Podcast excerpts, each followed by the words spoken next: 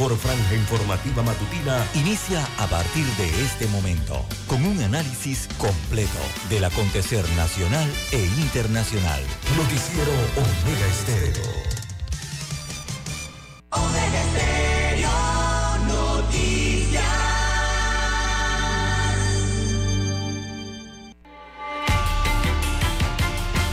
A continuación, los titulares, con los hechos que son noticias hoy.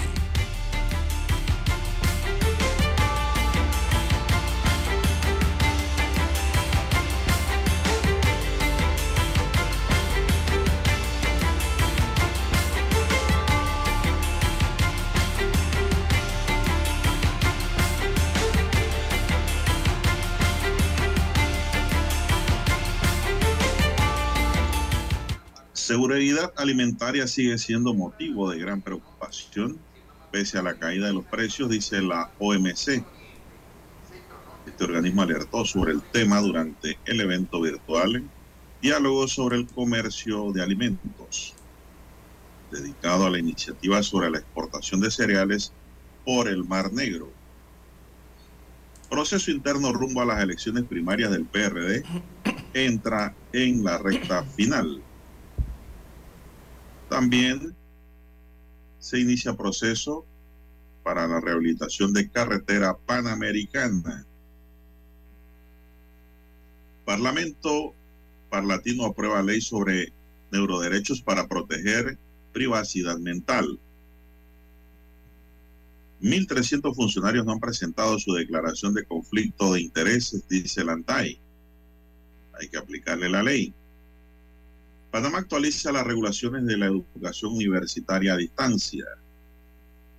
El Ministerio de Salud comienza el proceso para seleccionar empresas interesadas en fabricar el cannabis medicinal. El partido realizando metas está buscando aliados para el año 2024. Martinelli y Blandón se agarran fuertemente, pero en Twitter. Enfrentan en redes sociales por las inundaciones que se han dado en Vía Argentina. También, señoras y señores, tenemos para hoy, presidente Cortizo instala Consejo de Política Agroalimentaria. Las omisiones de salario es otro golpe a la caja de seguro social y es un juega vivo que aplican muchas empresas y están evadiendo con ello su responsabilidad. Aquí explicaremos en qué consiste este juega vivo. Bueno, increíble, hay reportes hoy de la tormenta eléctrica que dejó a la ciudad inundada. Esa era la onda tropical 2 y su cola. Por ahí viene la onda tropical 3. Pareja quería pasar de detención a casa por cárcel tras haber maltratado a su hija de 12 años. También tenemos para hoy. Balacer en Veranillo dejó un muerto y 11 personas heridas. Hubo un festival de balas. También tenemos, señoras y señores, para hoy, dentro de los titulares, más de 15 sectores sin agua en Cabra de Pacora tras colapso de una tubería se recuperan áreas peatonales aledañas a estaciones del metro de Panamá. Se prende bote del Senafrón, sus ocupantes se tienen que lanzar al mar. También, señoras y señores, un hombre muere atropellado en Ciudad Capital cerca de la estación del metro de Pedregal. Bien, estos son solamente titulares. En breve regresaremos con los detalles de estas y otras noticias. Estos fueron nuestros titulares de hoy. En breve regresamos.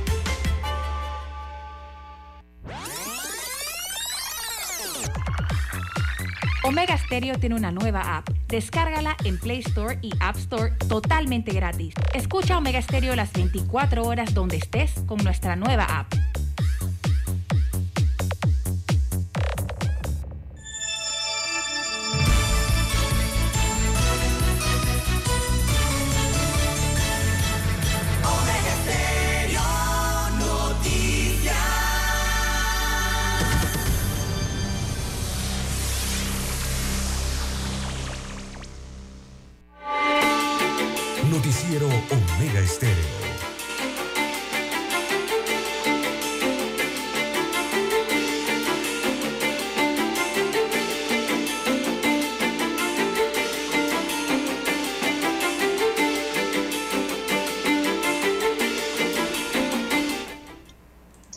Y señores, muy buenos días. Hoy es martes 6 de junio del año 2022, 2023, perdón. En esta mañana noticiosa les acompañamos César Lara y Juan de Dios Hernández Sanur para presentarle las noticias, los comentarios y los análisis de lo que pasa en Panamá y el mundo en dos horas de información, iniciando esta jornada como todos los días con fe y devoción, agradeciendo a Dios por la oportunidad que nos brinda de poder compartir una nueva mañana y de esta forma llegar así a sus hogares, a acompañarles en sus vehículos, en sus lugares de trabajo, donde quiera que usted se encuentre a esta hora de la madrugada. Pedimos para todos salud, divino tesoro, seguridad y protección, sabiduría y mucha fe en Dios. Eh, mi línea directa de comunicación es el WhatsApp, anótelo, técalo ahí, es el doble seis catorce catorce cuarenta y cinco para cualquier pregunta, cualquier consulta, pues ahí estamos prestos a responderle. Doble seis catorce catorce cuarenta y cinco, don César Lara está en redes sociales. Eh, don César, su cuenta, por favor. Bien, estamos en las redes sociales, en arroba César Lara R, arroba César Lara R es mi cuenta en la red social Twitter. Allí puede enviar sus mensajes, sus comentarios, denuncias, foto, denuncias, el reporte del tráfico temprano por la mañana. Esos incidentes o accidentes, bueno, todo usted lo puede enviar allí. Información para el resto de los conductores. Buenos días, eh, don Daniel, a usted, don Juan de Dios Hernández, a todos los amigos oyentes a nivel de la República de Panamá, sus provincias, comarcas, el área marítima, donde llega la señal de Omega Estéreo. Dos eh, antenas cubren el territorio nacional. También los que están en omegaestereo.com cobertura a nivel internacional, los que ya tienen su aplicación de Omega Stereo, nos escuchan a través de sus dispositivos móviles, sus celulares, también los que están en el canal 856 de Tigo, televisión pagada por cable a nivel nacional, Omega Stereo llega a su televisor. También viaja nuestra señal por Tuning Radio, allí nos puede escuchar. ¿Cómo amanece para hoy, don Juan de Dios? Martes 6 bien, de junio. Gracias. Muy bien, gracias. Y con la noticia de que las plantas potabilizadoras de Cabra 1 y 2 estuvieron fuera de operaciones luego de que la noche del domingo se reportara una incidencia en su toma de agua. Según confirmó el IDAN, una línea de 16 pulgadas de la toma de agua cruda de la planta potabilizadora de Cabra colapsó en horas de la noche del domingo a causa de la crecida del, río por el torrencial aguacero que cayó en el área otra consecuencia de la onda tropical 2. Los videos circularon en redes sociales y se pudo apreciar cómo la prolongada lluvia que cayó ocasionó en el caudal del río crecidas eh, como de unos 10 metros de profundidad, ocasionando que se saliera de su cauce. Se conoció que hubo regimiento el 24 de diciembre, así es, eh, en gran parte se vieron afectados por esta situación. Eh, ayer en la tarde el IDAN informó que el personal técnico de la entidad se mantenía en el área trabajando donde ocurrió la rotura de la tubería, evaluando el daño para iniciar las labores de reparación. Debido a este daño permanente sin suministro de agua potable en diferentes barriadas y sectores, quedaron durante el día de ayer entre los que se encuentran en Vista Hermosa, Los Rosales, Villa Aurora, los Duranos, Villa de Altamira, calle San José, calle Tercera Parte, Alta de Monterrico, Los Jardines, El Trevoluno, Nueva Esperanza, Vía Principal de Cabra, Santa Rita, Llano de Jesús y áreas aledañas. Bastantes comunidades quedaron afectadas por los daños en la toma de agua ocasionada por la crecida del río a raíz del fuerte aguacero que cayó en el área el pasado domingo en la noche. César.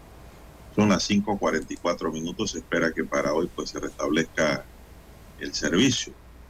Pueden escribir aquí los residentes del área el doble seis catorce catorce cuarenta y cinco para que me informen cómo está la situación en esas áreas. Si ya llegó el agua o no ha llegado, qué está pasando. Adelante, don César, con otra noticia interesante. Bien, don Juan de Dios, eh, bueno, sumado a esto, eh, para hoy el tiempo en el país habrá mañana mayormente soleada, la tarde habrán aguaceros, ¿verdad? Tendremos tardes con aguaceros y con tormentas en el país. Todavía la onda tropical número 3 no ha llegado al país, eh, se encuentra sobre territorio colombiano. se espera que para medianoche de hoy o inicio de la madrugada de este miércoles, entonces esté ingresando al país por el oriente esta onda tropical número 3. Así que las condiciones mejoran para el día de hoy, mayormente soleado, repito, y algunos aguaceros eh, y tormentas en horas eh, de la tarde. No hay, no hay un tiempo significativo, ¿no? Eh, sobre el istmo, pero sí habrán algunas tormentas en áreas costeras. Eh, se espera entonces que para mañana, miércoles, comience su tránsito, su desplazamiento la onda tropical número 3. Bien, tenemos que hacer la pausa y retornamos.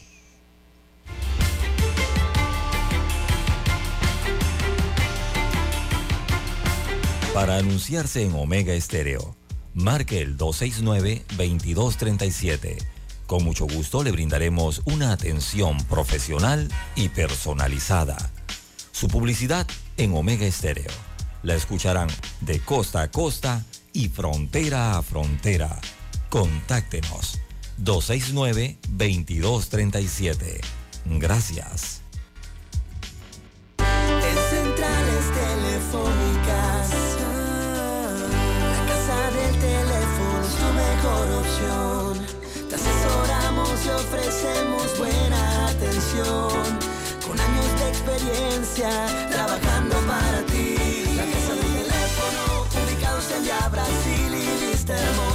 Casa del teléfono, líder de telecomunicaciones. La casa del teléfono, distribuidores de Panasonic.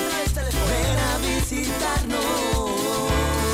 La casa del teléfono. 229-0465 lsdtcorp.com Distribuidor autorizado Panasonic La información y el análisis en perspectiva. De lunes a viernes, de 7.30 a 8.30 de la mañana. Con Guillermo Antonio Adames, Rubén Darío Murgas y Camila Adames Arias. En perspectiva. Por los 107.3 de Omega Estéreo.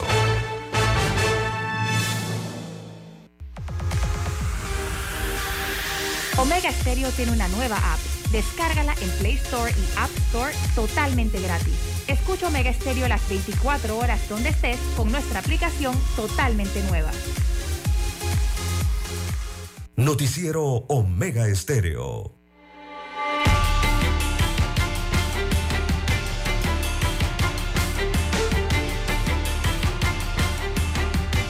Bueno, son las 5.47 minutos, amigos y amigas. Empieza a llegar el amanecer, a disiparse la noche y ese gran encuentro que se da, ¿verdad? Con el alba. Todo el país. Bueno, parece ser, don César, que el cielo tiene, muestra algo de agua. Pero bueno, vamos a ver si lo que dice, lo que dice meteorología ocurre, ¿no? Espera que empiece a llover en la noche, amanecer mañana, don César. Eh, bueno, hay que esperar el pronóstico de mañana. Por lo menos hoy habrán algunas lluvias en algunos sectores ¿no? del istmo eh, y el resto de la mañana o mediodía con parcial nublado soleado, soleado hacia parcial nublado, ¿no? Algunas lluvias y chubascos hacia algunos, algunas regiones del país. Mañana es que, bueno, la gente está preguntando mucho por la, por la onda eh, tropical, la 3.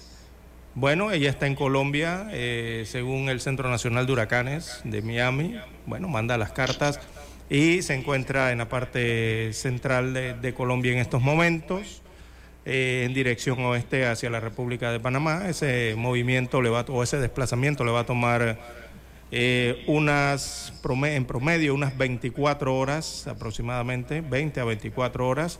Así que en horas de la noche de hoy, eh, medianoche aproximadamente, o iniciando la madrugada del día miércoles, es que esa onda comenzará a transitar desde Darién hacia Chiriquí, eh, la República eh, de Panamá. Así que, bueno, a esperar, don Juan de Dios. Eh, hay veces que las ondas tropicales, hay que recordar que las ondas tropicales, esta, esta baja presión que traen, ¿no? En ocasiones traen, vienen rodeadas de, de nubosidades y de mal tiempo. Hay ocasiones que pueden ocurrir que las ondas están allí, y el día está soleado y está pasando sobre usted, pero eh, no trae esas, esos nubarrones ni, ni, ese mal clima, ¿no? Eh, suele ocurrir así, pero en la cola, como le llaman, le llamamos aquí en Panamá, ¿no? Posteriormente pasa la onda, es que vienen entonces esas tormentas y esas lluvias y las eh, ráfagas de viento o tormentas eléctricas. Eh, es lo que ocurre ¿no? con las ondas eh, tropicales. Bien, 5.50 minutos. Bueno, un operativo de recuperación de las áreas peatonales aledañas a las estaciones del Metro de Panamá realizó, se realizó con el apoyo de unidades policiales y personal del Servicio Nacional de Migración, municipio y Ministerio de Salud. Las autoridades también le hicieron un llamado de atención a las personas que se mantienen en los puestos de bonería y legumbres ubicados próximos a las estaciones para que se permita el libre desplazamiento de los usuarios por aceras, que las mantengan limpias y ordenadas, resguardando la seguridad. La medida surge luego de que usuarios se quejaran por la proliferación de puestos de bonería y de venta de legumbres y frutas en las aceras adyacentes a las estaciones del Metro de Panamá ya que en la misma está prohibido realizar este tipo de actividad comercial, don César. Pero no nos dijeron cuál fue el resultado, don César. Migración no nos ha dicho cuántos indocumentados pudieron eh, encontrar, así como tampoco nos dijeron si hubo multas o no sé qué hicieron. Pero eh. pues esto lo eh, participó el unidades policiales, migración, el municipio y Ministerio de Salud. Entonces, la sí, fue es que hay demasiados puestos de bonería en las estaciones del metro.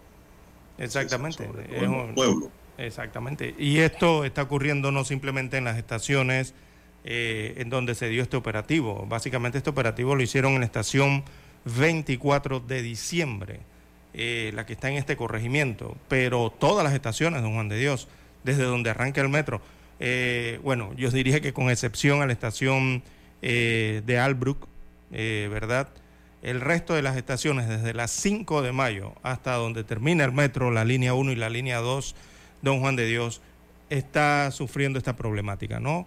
En los lugares aledaños, a las mismas estaciones, las aceras, esas, esas cuadras están con esta problemática. Y no simplemente de los boneros, don Juan de Dios, que se dedican a estas ventas ambulantes.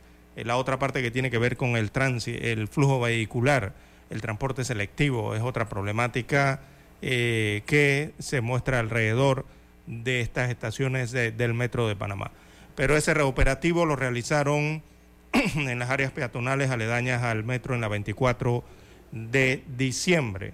Eh, migración no dio mayor detalle, como usted bien señala, si capturaron algún indocumentado eh, con, con algún pendiente.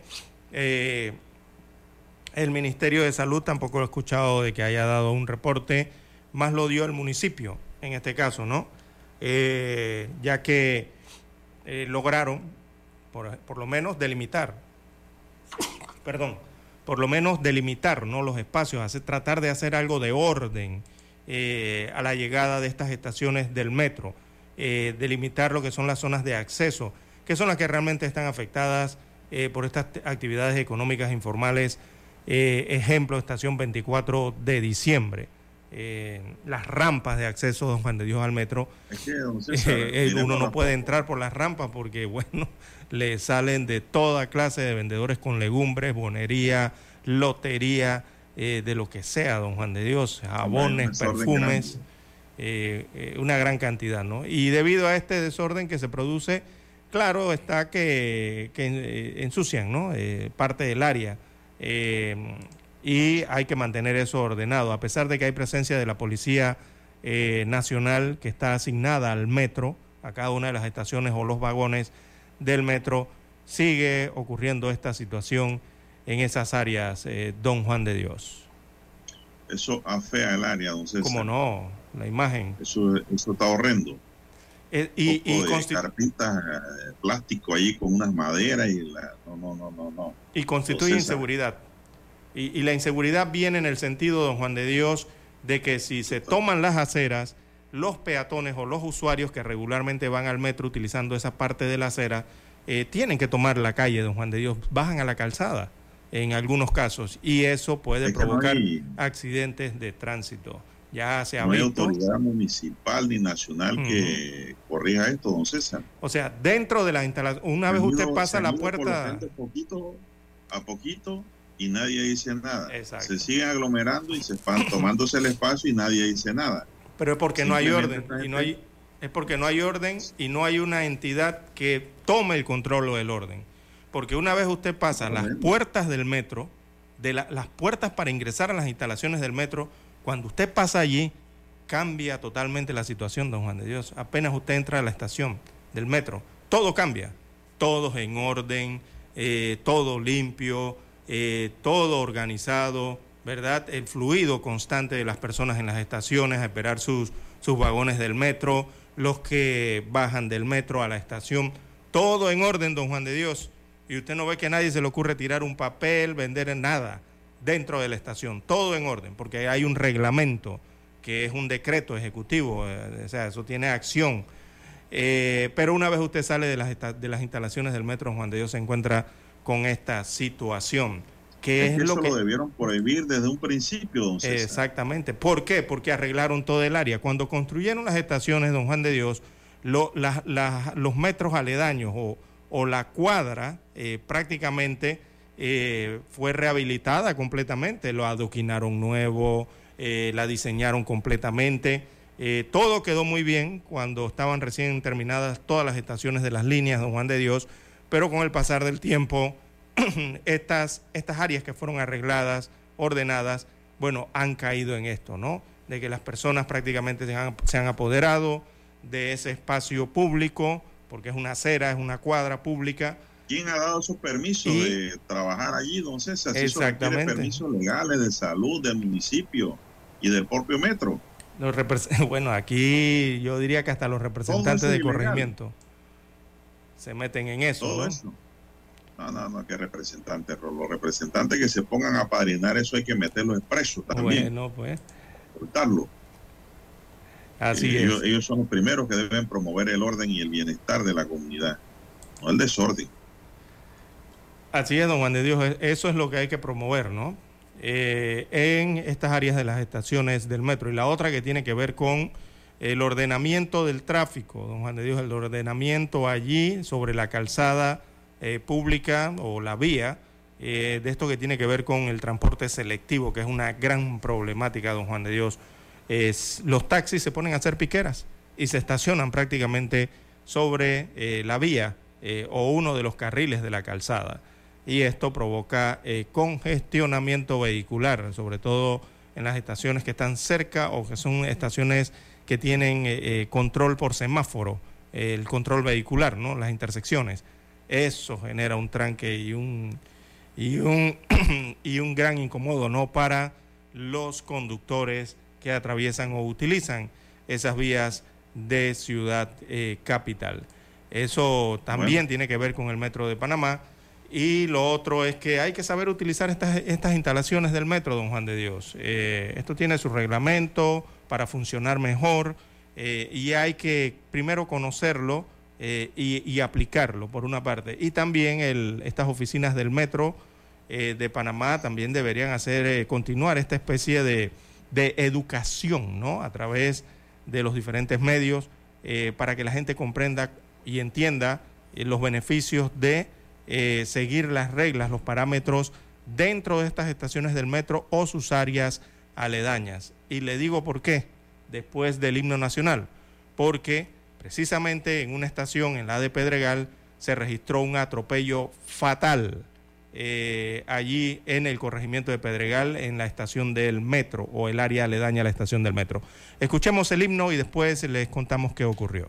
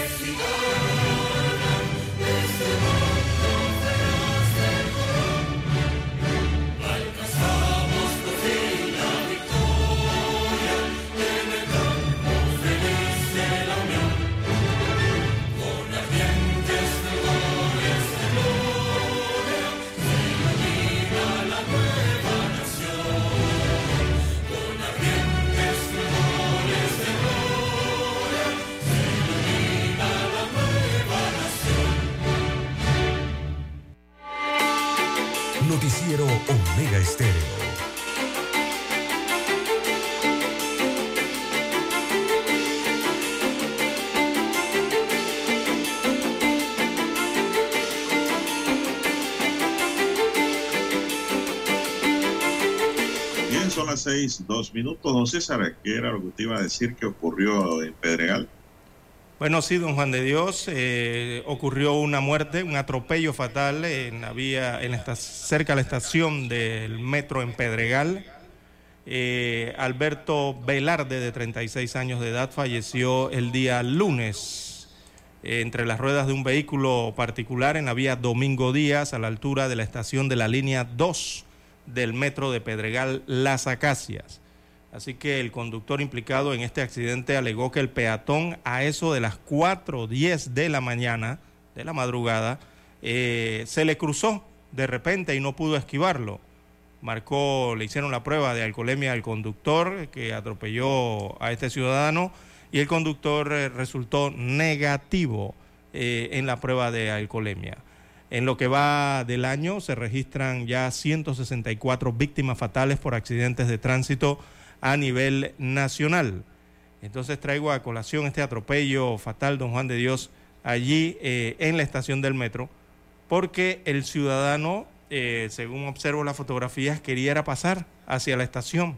Evidentemente era lo que estaba tratando de hacer con tan mala suerte, don Juan de Dios, eh, que lo impactó un vehículo y le quitó la vida. Entonces, a esto me refiero con el reglamento que tiene que ver con el Metro de Panamá, incluso, don Juan de Dios. Digo, qué manera de perder la vida, ¿no? Porque esto es un mal comportamiento, primero que nada. Eh, primero al cruzar la calle de forma incorrecta, porque según lo que se observa en este video y estas gráficas, don Juan de Dios, esa no es la forma por donde se cruza la calle en las estaciones del metro. Hay otros lugares designados en la calle y que tienen líneas de seguridad eh, para cruzar la calle. Uno. Y también, don Juan de Dios, es, una, es un comportamiento errado por, mire, eh, por utilizar de forma incorrecta, diría yo, las instalaciones del metro. Mire la hora en que ocurrió este accidente, 4 o 10 de la mañana. Eh, esto cuando todas las áreas del metro de Panamá son precisamente pasos peatonales eh, elevados, don Juan de Dios, y tienen escaleras eléctricas y usted los suben a ascensores o los bajan ascensores. Y es lo que siempre he dicho, don Juan de Dios, no hay motivo por qué atravesar la vía o la avenida cuando las instalaciones del metro son pasos peatonales. Y eso no lo ha entendido buena parte de los, ni de los usuarios del metro ni de la ciudadanía, don Juan de Dios. Oiga, las estaciones del metro, ya sean las estaciones elevadas o sean las estaciones subterráneas o soterradas, son pasos peatonales, ¿verdad? Seguros. Esto incluso, mire, cuando usted pasa debajo por el metro, usted pasa por un paso peatonal que tiene aire acondicionado, don Juan de Dios, y pasa de forma segura de un lado de la calle hacia el otro lado de la, de la calle. Principalmente en vías que como conocemos son vías que tienen seis carriles, otras vías que tienen cuatro carriles de circulación. Usted sabe lo que es atravesar seis carriles de circulación. Bueno, hágalo de forma segura si tiene una estación del metro, porque la estación del metro simplemente significa un paso peatonal elevado, o significa un paso peatonal soterrado o subterráneo, dependiendo en qué punto de la ciudad está. Entonces esa es la forma adecuada. Lastimosamente este accidente ocurrió a las 4 o 10 minutos de la mañana. Creo que a esa hora tengo entendido que el horario del metro no está funcionando a esa hora, ¿verdad? Por eso hablaba de un mal comportamiento al cruzar la calle de forma incorrecta, por allí no era.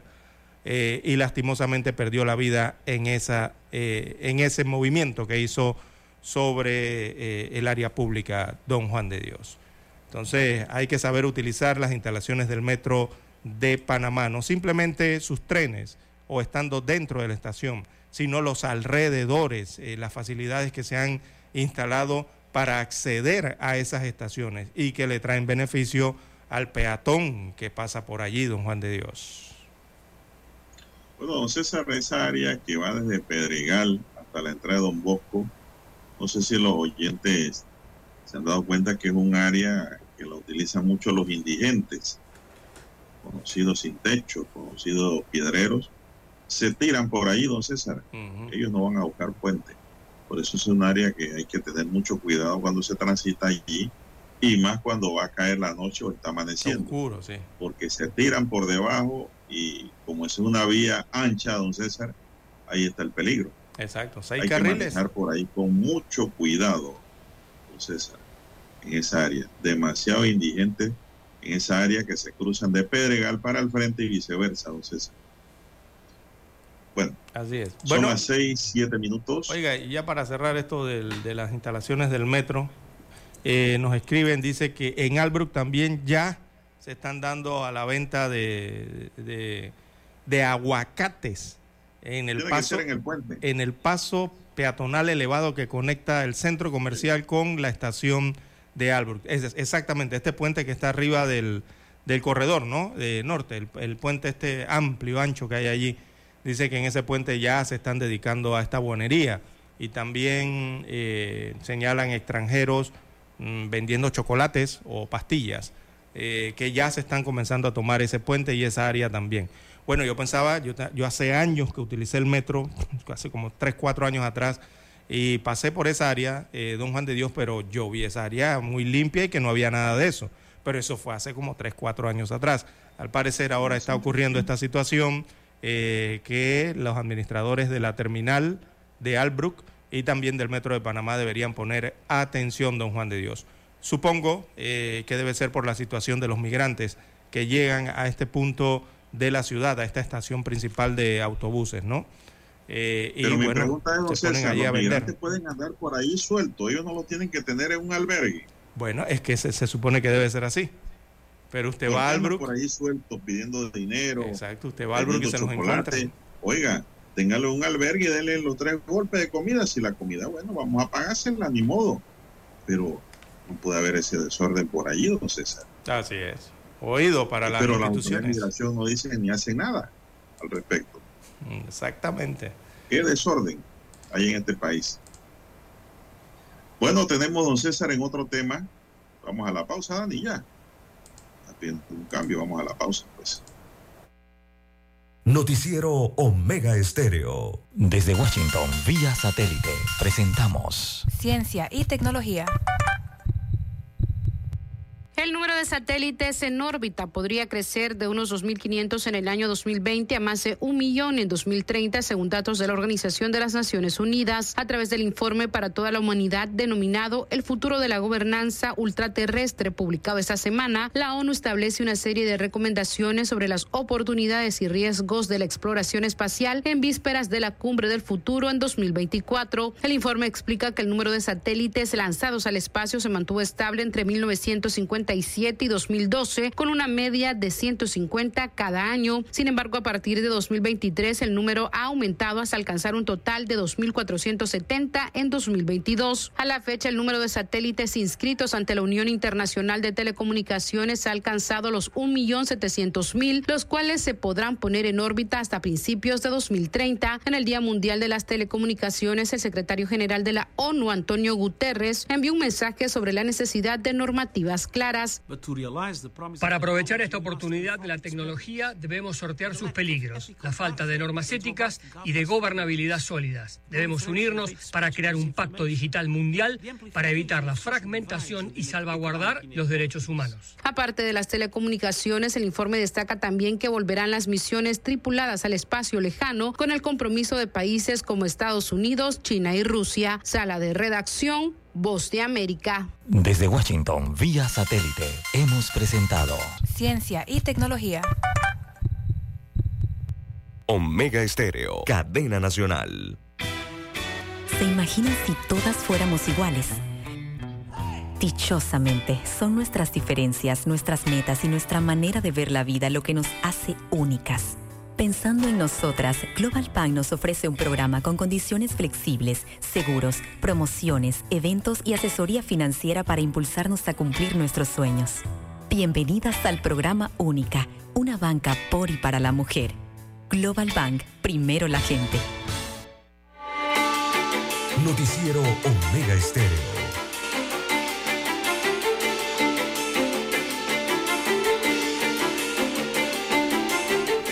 Bueno, seguimos la paralización de casi dos días que lleva el puerto contenedores de PSA o antiguo terminal de Rodman debido a una huelga impulsada por un grupo de trabajadores encendió las alarmas locales, internacionales e incluso navieras como MSC señalaron que se trata de una agenda de pocos trabajadores y pocos grupos externos que solo buscan crear un caos.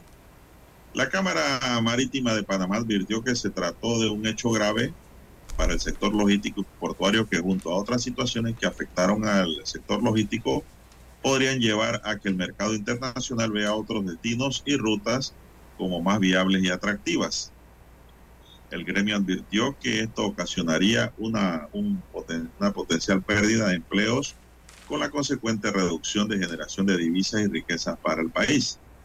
Cualquier interrupción arbitraria o antirreglamentaria que tenga como resultado la ralentización o la paralización de la cadena logística nacional, causando daños irreparables a la reputación de Panamá como hub logístico al desmejorar y socavar la competitividad del país, recalcó la Cámara Marítima de Panamá a través de un comunicado firmado por la Junta Directiva. Señaló que ciertas prácticas que tienen como resultado interrupciones en la cadena logística nacional se han convertido en práctica común y en una costumbre autodestructiva para este país, de la cual responsabilizamos en su totalidad la falta de voluntad por parte de las autoridades nacionales carentes de esfuerzos en hacer cumplir la ley, con una notable falta de comprensión de las realidades del sector y su impacto en la economía nacional. La Cámara Marítima calificó de imperativo destacar el deber de proteger la cadena logística de Panamá con miras a que continúe siendo un pilar fundamental en la economía nacional y que redunde en el bienestar general de la población. Exhortamos al Ministerio de Trabajo a que con urgencia promueva el arbitraje necesario para detener el paro laboral en PSA instalación portuaria que brinda un servicio de carácter público.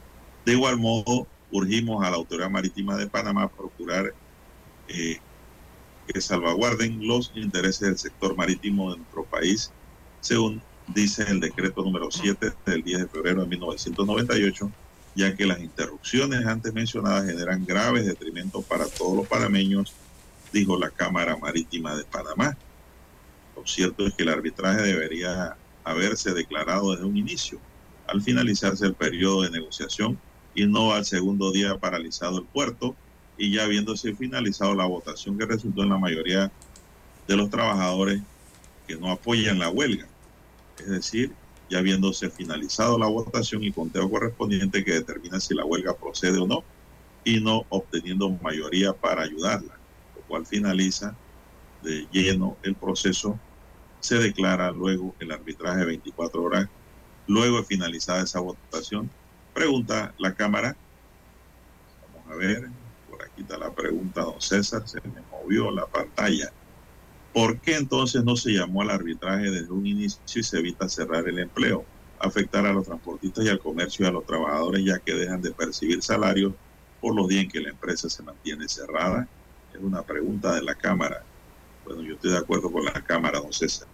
La preocupación debe ser grande porque esos son sectores que no se pueden paralizar, don César. Y por tanto, pues, el Ministerio de Trabajo y la Autoridad Marítima tienen que actuar eh, de manera inmediata, don César, para promover ¿no? un encuentro de voluntades que conlleve pues a la satisfacción, eh, por lo menos, eh, parcial de las partes para no paralizar, don César. Porque lo que dice la Cámara es verdad. Estos son sectores, don César, en donde hay muchos capitales golondrinos que se van a mejores lugares. Se van a otro puerto. No existan estas, sí, claro, no, no, no existan estas inquietudes y que por cierto pues generan, eh, don César, la desconfianza. Exactamente, de las navieras. marítimo del sector marítimo. Hay muchos puertos cercanos en El Salvador, Don Juan de Dios, aquí cerquita de nosotros en Limón. Costa Rica. En Costa Rica, en Limón, allá arribita de Bocas del Toro nada más. Eh, para abajo están los del Caribe, Don Juan de Dios, eh, en Cartagena, Barranquilla, puertos importantes en Colombia. y que hablar de Venezuela y un poquito más allá en Brasil, ¿no? que están entre los grandes competidores con los puertos panameños. Así que, bueno, a tener cuidado con esta situación, a analizarla bien los trabajadores portuarios. Bien, las 6.18, 6.18 minutos de la mañana en todo el territorio nacional. Bueno, como se esperaba, ambientalistas protestan en la sede de Mi Ambiente, se oponen a la extracción de oro en Cerro Quema. Esto, esta mina eh, que estaría ubicada en la provincia de Los Santos. Así que Panamá vale más sin minería ese era el coro entonces de un grupo de ciudadanos que fue a protestar a la mañana de este lunes 5 de junio en la sede del Ministerio de Ambiente ubicada en el corregimiento de Ancón en Ciudad de Panamá. Así que la manifestación se llevó a cabo luego de conocerse que el Ministerio de Ambiente avaló el estudio de impacto ambiental categoría 3 que permite la extracción de oro en Cerro Quema en la provincia de Los Santos.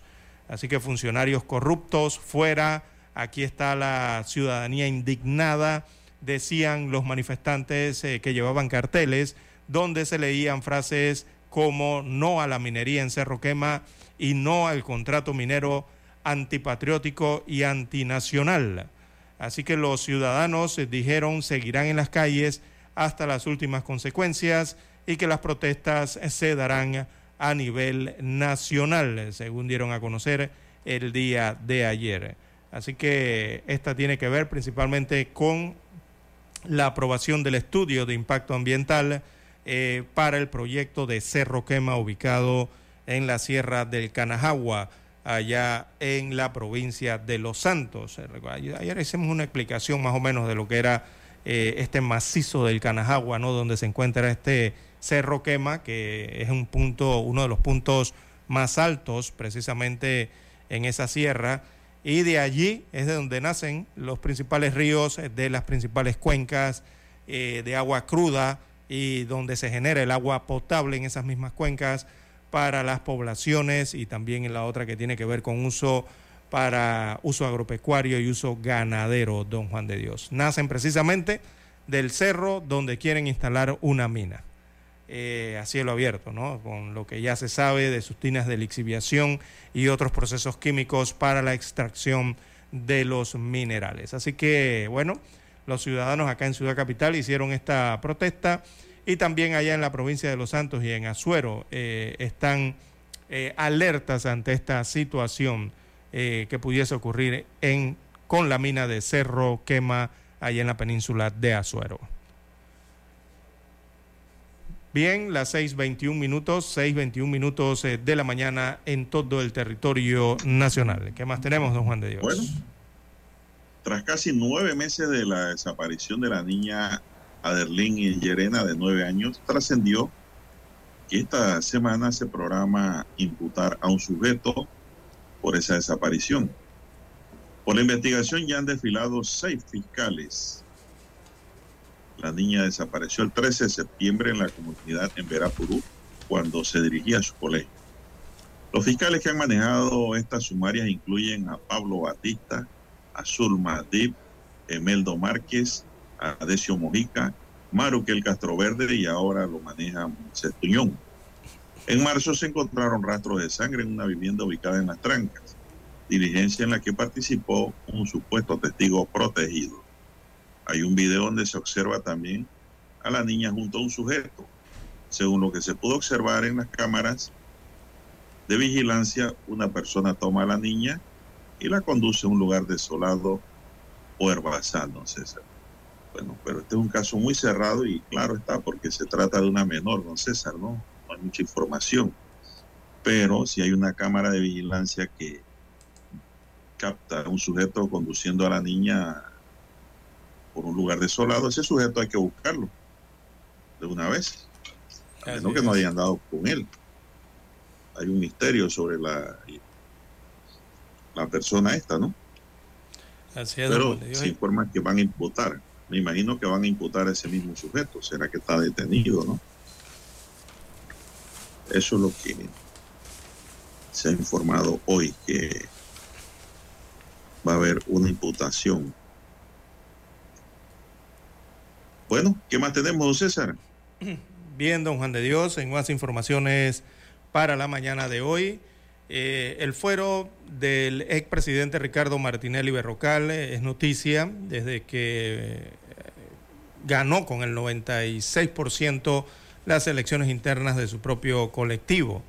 Eh, también el tema de sus casos judiciales, don Juan de Dios.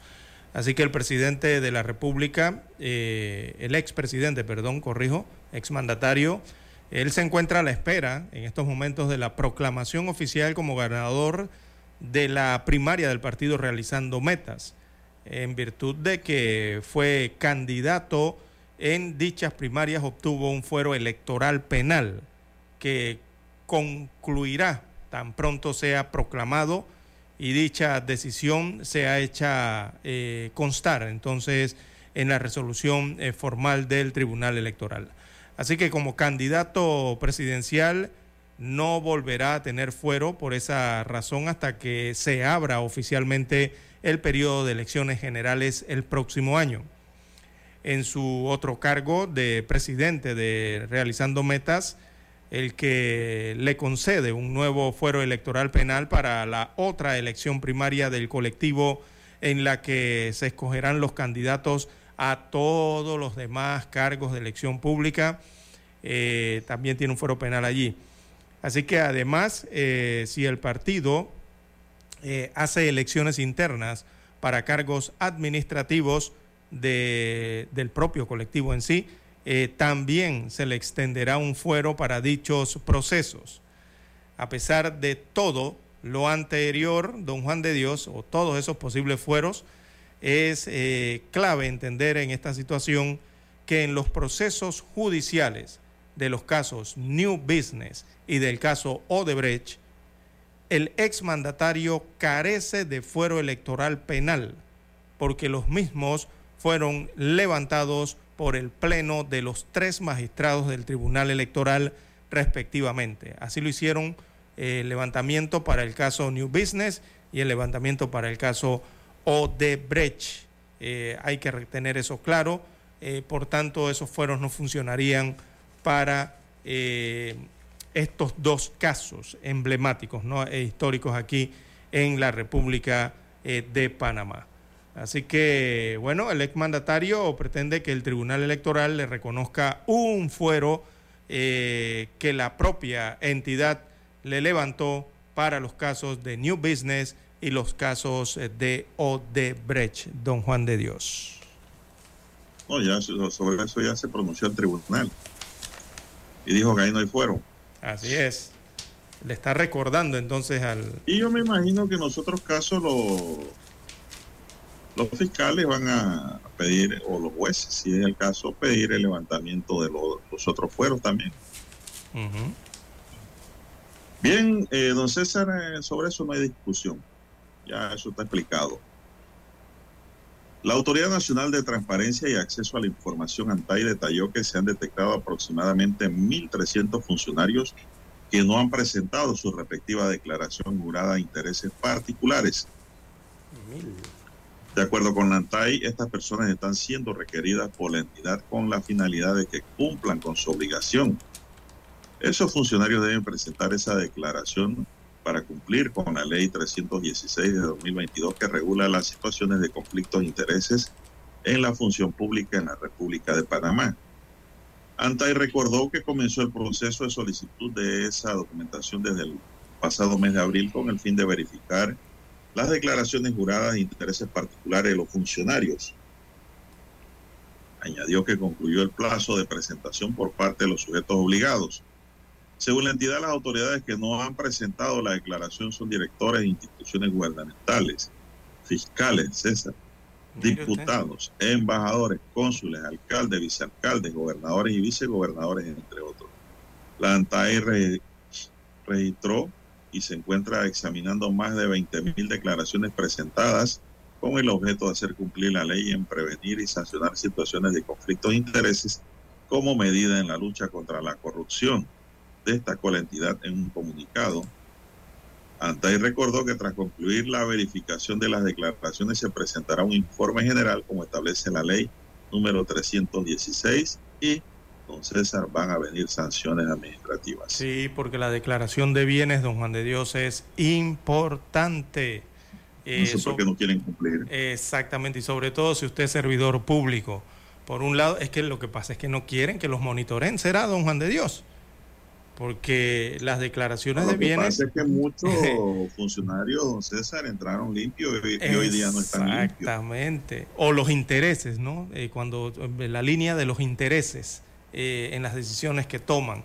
Las declaraciones de bienes o de intereses permiten eso, permiten monitorear los cambios en el patrimonio de los servidores públicos.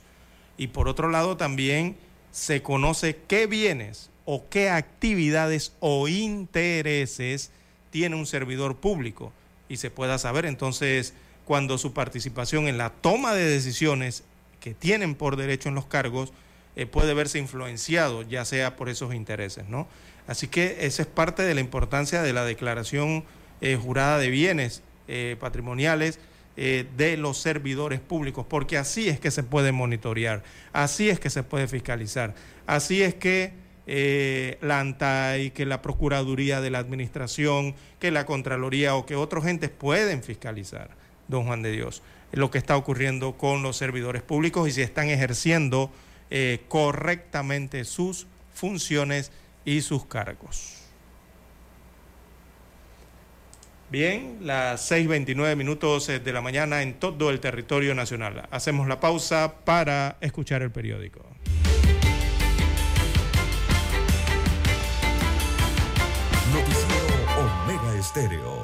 Para anunciarse en Omega Estéreo, marque el 269-2237. Con mucho gusto le brindaremos una atención profesional y personalizada. Su publicidad en Omega Estéreo. La escucharán de costa a costa y frontera a frontera. Contáctenos 269-2237. Gracias. La información y el análisis en perspectiva. De lunes a viernes, de 7.30 a 8.30 de la mañana. Con Guillermo Antonio Adames, Rubén Darío Murgas y Camila Adames Arias. En perspectiva. Por los 107.3 de Omega Estéreo.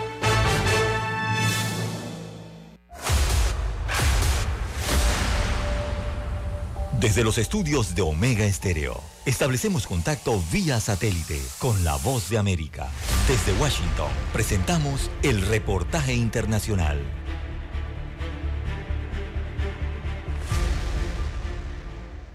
El más reciente reporte del Instituto Prensa y Sociedad IPIS Venezuela sobre derechos digitales alerta que en 2022 en el país persistieron prácticas sistemáticas de persecución, bloqueos, desinformación y vigilancia, lo que según sostienen profundizó la erosión de las libertades fundamentales de la población. De acuerdo al reporte, se registraron 59 violaciones a lo largo del año, entre ellas bloqueos a más de 40 portales de noticias. Daniel Alvarado, coordinadora de libertades informativas de IPIS, explica que las medidas restrictivas ocurren en un país con una estructura de telecomunicaciones precaria y desactualizada, lo que impide el acceso a una conectividad accesible, equitativa y de calidad. Es una muestra de que en Venezuela la libertad de expresión en la red sigue en declive debido a las amenazas, la criminalización y el hostigamiento hacia la prensa crítica, acciones que son parte de una estrategia para socavar la independencia y la pluralidad de los medios en todo los ámbitos. Al ser consultada por La Voz de América, Alvarado aseguró que es necesario que desde la sociedad civil y la comunidad internacional continúe el fortalecimiento de las capacidades de periodistas, medios y organizaciones en materia de seguridad y derechos digitales. Es clave educar a la ciudadanía sobre su derecho a saber para propiciar la defensa de ese derecho es mediante estas estrategias de alfabetización digital que lograremos combatir los riesgos que actualmente restringen nuestros derechos civiles y políticos. Aunque diversas organizaciones, entre ellas BE Sin Filtro, han solicitado a la Comisión Nacional de Telecomunicaciones, ente que regula las telecomunicaciones en Venezuela, información pública sobre las órdenes a operadoras de Internet de bloquear páginas, no han obtenido respuestas. Carolina, alcalde Voz de América, Caracas. Escucharon vía satélite desde Washington el reportaje internacional.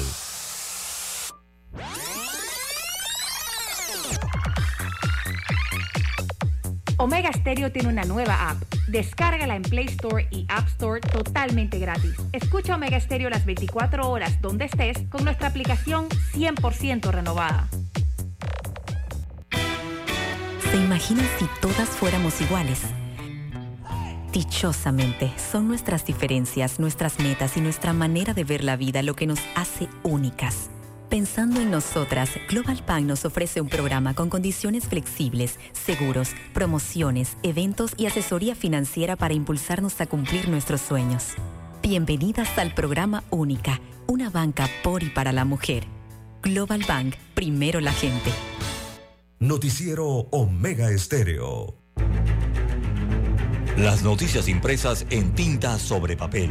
Con ustedes. Escuchando el periódico. Los titulares de las primeras planas de los diarios estándares de circulación en Panamá.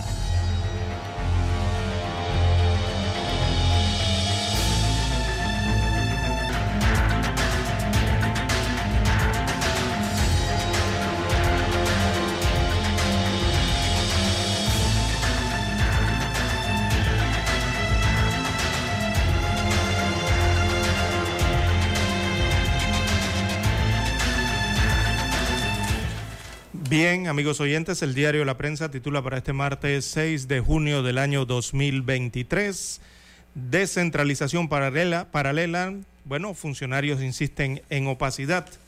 Destaca el reporte hoy del diario La Prensa que se refiere a los fondos eh, públicos. Bueno, la representante del corregimiento de Sirí Grande, esto queda en el distrito de Capira, en la provincia de Panamá Oeste. Ella es de nombre Paula Alonso de Mejía.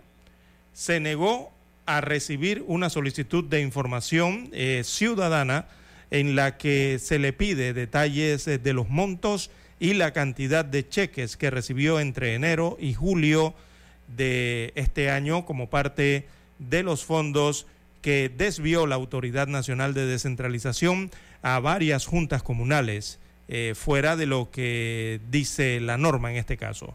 Así que una concejal de Capira se niega a entregar información que es pública. Eh, paralelamente, el propio director de descentralización frenó una investigación mediante un amparo en la Corte Suprema de Justicia. Así que, bueno, parece que aquí no quieren que nadie se entere cómo se utilizan o se distribuyen los fondos públicos. Esos fondos públicos son generados, amigos oyentes, por la recaudación de los impuestos a nivel nacional. ¿Y quiénes pagan los impuestos? Los contribuyentes. ¿Y quiénes son los contribuyentes? Pues cada uno de ustedes, los ciudadanos de este país, los pobladores de este país. Así que a quienes dan el dinero no le quieren decir ni hacia dónde lo envían ni en qué lo utilizan. Increíble. Bien, en más títulos eh, para el día de hoy del diario La Prensa, bueno, Maduro habría financiado campaña política de Petro. Eh, crisis en Colombia destaca el diario La Prensa, mientras políticos eh, de diversos sectores pedían ayer lunes al presidente colombiano Gustavo Petro, le pedían explicaciones por los audios en los que Armando Benedetti, Armando Benedetti fue ex embajador en Venezuela bueno, allí amenazaba en esos audios con revelar secretos eh, de la pasada campaña presidencial en medio de la peor crisis de su administración, en la administración de Petro en este caso. Así que, bueno, eh, según Benedetti eh, dijo ayer, o, se, o, se, especula que Venezuela habría financiado la campaña política del presidente colombiano. Hoy ya se han dado unas nuevas declaraciones al respecto. En las internacionales conoceremos más. Bien, hay más títulos del diario La Prensa. Nuevo fuero de Martinelli no afecta a sus casos judiciales. Hay un análisis en la página 4A eh, del rotativo. Ricardo Martinelli, expresidente de la República, tendrá fuero electoral penal una vez sea proclamado oficialmente como ganador de las primarias el pasado domingo 4 de junio en el partido Realizando Metas.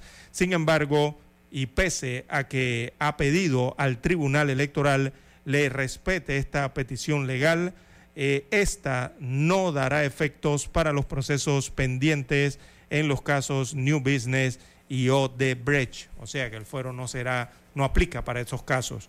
Ya le fue levantado por el propio Tribunal Electoral. También en otros títulos del diario La Prensa para hoy, pocas mujeres postuladas en elecciones primarias. Eh, bueno, esto de cara a las elecciones generales del año 2024, solo 18.62% de los 5.341 eh, ciudadanos que buscan un cargo de elección popular en las primarias de los partidos políticos eh, corresponde a mujeres. O sea, eh, la sumatoria de todas las candidaturas en todos los partidos políticos o la aspiración, solamente hay un 18% de mujeres. Muy bajo esto, ¿ah? debería ser la mitad según ley. Eh, así que el foro de mujeres de los partidos políticos atribuyen esta situación, entre otras cosas, a las reservas que hacen las cúpulas de los partidos, el problema de las reservas. También para hoy el diario La Prensa, el fentanilo encontrado en Pueblo Nuevo sería de la caja del Seguro Social. Continúa la investigación al respecto. Así que los fiscales que investigan la sustracción de 19 mil ampollas del opioide sintético fentanilo de la caja del Seguro Social eh, tienen una pista clave que el reciente descubrimiento de este tipo de drogas en una residencia en Pueblo Nuevo, aquí en Ciudad Capital, estaría relacionado con el hecho. En otros títulos, eh, para la mañana de hoy del diario La Prensa, tenemos Panamá clasifica al Mundial de Bridge. También en los deportes, eh, Castelblanco se mantendrá en suelo panameño. En la sección de negocios de la prensa, First Quantum recompra bonos por 300 millones de dólares. Los vuelve a comprar. Eh, también en la sección Vivir Más eh, desaparecen glaciares eh, que Darwin admiró en su viaje más austral, más hacia el sur. también para hoy el diario La Prensa, bueno, destaca la fotografía sobre su fotografía principal, versa sobre el arte. se inaugura una exposición y se trata de las obras de Picasso en Panamá. Así que una exposición de 40 eh, litografías de Pablo Picasso fue inaugurada la tarde de ayer, lunes, en el Centro Cultural de España en Panamá. Así que el evento tiene como motivo la conmemoración del 50 aniversario del fallecimiento del artista oriundo de Málaga. El evento es promovido por la Embajada de España y también la Embajada de Francia en Panamá. Bien, son los títulos de la prensa en su portada para la mañana de hoy. Revisemos ahora la primera plana del diario La Estrella de Panamá. La Estrella de Panamá para hoy dice OMC aboga por un comercio más abierto para alimentos. La Organización Mundial de Comercio reiteró sus preocupaciones por la inseguridad alimentaria como consecuencia del conflicto bélico entre Ucrania en Ucrania y demanda mantener un, un sistema multilateral de comercio internacional abierto, predecible y estable. El comercio ha sido absolutamente central en el frente de los alimentos y mantener un sistema predecible, estable y justo es clave, señaló el organismo. También tenemos que RM a la casa de los partidos pequeños, en medio de las primarias del partido realizando metas del pasado domingo surgió información sobre las conversaciones que ha sostenido ese partido con otros colectivos, incluyendo al Molirena. La historia de una lideraza indígena, de una lideresa indígena, Omaira Casa, Omaira Casamá es una lideresa en la comunidad Ipetí, en Verá que logró que su pueblo balanceara la medicina tradicional con la occidental para combatir la COVID-19.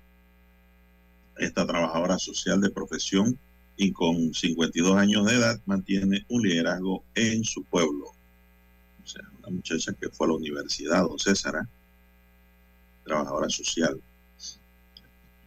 Instalan consejos sobre el sector agropecuario el presidente Laurentino Cortizo instaló el Consejo de Seguimiento y Cumplimiento de la Ley de Política Agroalimentaria que brinda seguridad a la producción agropecuaria del país por los próximos 25 años. En otros titulares, la Embajada de España en Panamá y la Fundación Universitaria Iberoamericana inauguraron la exposición a un sorprendido o a un sorprendo, entre comillas, de Pablo Picasso para conmemorar en el país los 50 años del fallecimiento de este pintor y escultor español y para celebrar sus obras y herencia artística. La exposición estará hasta el 29 de julio en la Casa del Soldado en las bóvedas del casco antiguo. Para la gente que le gusta la pintura y el arte, don César, ya lo saben, hasta el 20 de julio en la Casa del Soldado en las bóvedas del casco antiguo. Allí estará esta exposición Aún sorprendo de Pablo Picasso, de don César, que le gusta la pintura. Ya sabe dónde tiene que ir. Instalan consejos sobre el sector agropecuario. El presidente Laurentino Cortizo instaló el Consejo de Seguimiento y Cumplimiento de la Ley de Política Agroalimentaria que brinda seguridad a la producción agropecuaria del país por los próximos 25 años. Apatel pide un sistema de registro más realista la Asociación Panameña de Hoteles reclama de las entidades públicas un sistema de estadística más real del sector y dejar las estimaciones a un lado. El gremio ha sostenido conversaciones con la ATP y la AEG. Así que la Patel no quiere, don César, apreciaciones subjetivas, ¿no? Quiere hechos reales y números reales. Y es mejor, ¿verdad? Para el sector. Bueno, Ximena Eleta, la pasión por la danza aérea. Ximena Eleta de Sierra, aunque desde temprana edad le apasionaba la danza, no fue sino hasta los 34 años que se dedicó, se dedicó a este mundo artístico. Prefiero estar suspendida en tela, aro, trapecio, arnés, pero que sea danza aérea, dijo en Café con la Estrella. Las primarias y las elecciones generales. El analista político Jaime Porcel ofrece un pantallazo del panorama electoral del país a raíz de las primarias del partido realizando metas que eligió este domingo a Ricardo Martinelli como candidato a la presidencia. No es bueno utilizar como pronosticar lo que sucede en las primarias, dijo. Hacía referencia al bajo porcentaje de votantes del pasado domingo, César, y aprovechamos el momento para enviarle un saludo a los amigos Jaime Porcel Alemán, investigador de mercado, que no se pierde un noticiero del primero con las últimas. al llegar el alba, al llegar la mañana, sale la noticia comentada. Saludos, don Jaime. Bien, en titulares de techo, la estrella de Panamá dice el adiós al fútbol profesional y los últimos movimientos de mercado. Las consecuencias del niño en la economía global y otros daños colaterales es otro titular que tiene la estrella de Panamá para hoy. Así concluimos con la lectura de los titulares correspondientes a este martes. Vamos a la pausa. Hasta aquí. Escuchando el periódico. Las noticias de primera plana, impresas en tinta sobre papel. Noticiero Omega Estéreo. Desde los estudios de Omega Estéreo, establecemos contacto vía satélite con la voz de América. Desde Washington, presentamos el reportaje internacional.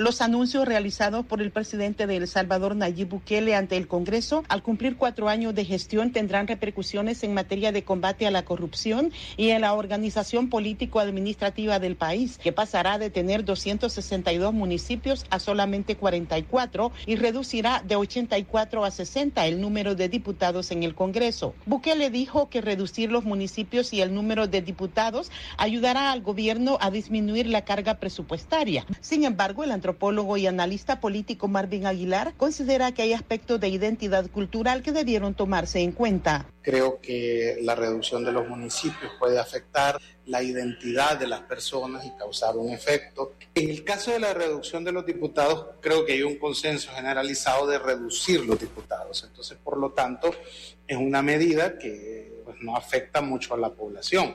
También el mandatario expresó en su discurso que así como ha combatido a las pandillas mediante el régimen de excepción para mejorar la seguridad pública, también declara la guerra frontal contra la corrupción y anunció los allanamientos para la extinción de dominio en los bienes propiedad del expresidente Alfredo Cristiani, quien gobernó el país entre 1989 y 1994. Eduardo Escobar, director ejecutivo de la organización Acción Ciudadana, dijo que están en favor de la decisión del presidente Bukele, pero solicitan que el combate a la corrupción se haga sin distinciones políticas. El gobierno debe de combatir también la corrupción que se le ha señalado de funcionarios de su gobierno, o sea, actuales. Eh, eso también tiene que perseguirse, no solo perseguir corrupción del pasado. Los allanamientos en las propiedades del expresidente Cristiani continuaron el fin de semana y las autoridades de la Fiscalía informaron que también preparan un escrito para abrir una acción penal en contra del exgobernante que actualmente reside en Italia. Nerima del Reyes, Voz de América, San Salvador. Escucharon vía satélite desde Washington el reportaje internacional. Noticiero Omega Estéreo. ¿Se imaginan si todas fuéramos iguales? Dichosamente, son nuestras diferencias, nuestras metas y nuestra manera de ver la vida lo que nos hace únicas. Pensando en nosotras, Global Bank nos ofrece un programa con condiciones flexibles, seguros, promociones, eventos y asesoría financiera para impulsarnos a cumplir nuestros sueños. Bienvenidas al programa Única, una banca por y para la mujer. Global Bank, primero la gente. Es momento de adentrarnos al mar de la información. Este es el resultado de nuestra navegación por las noticias internacionales más importantes en este momento.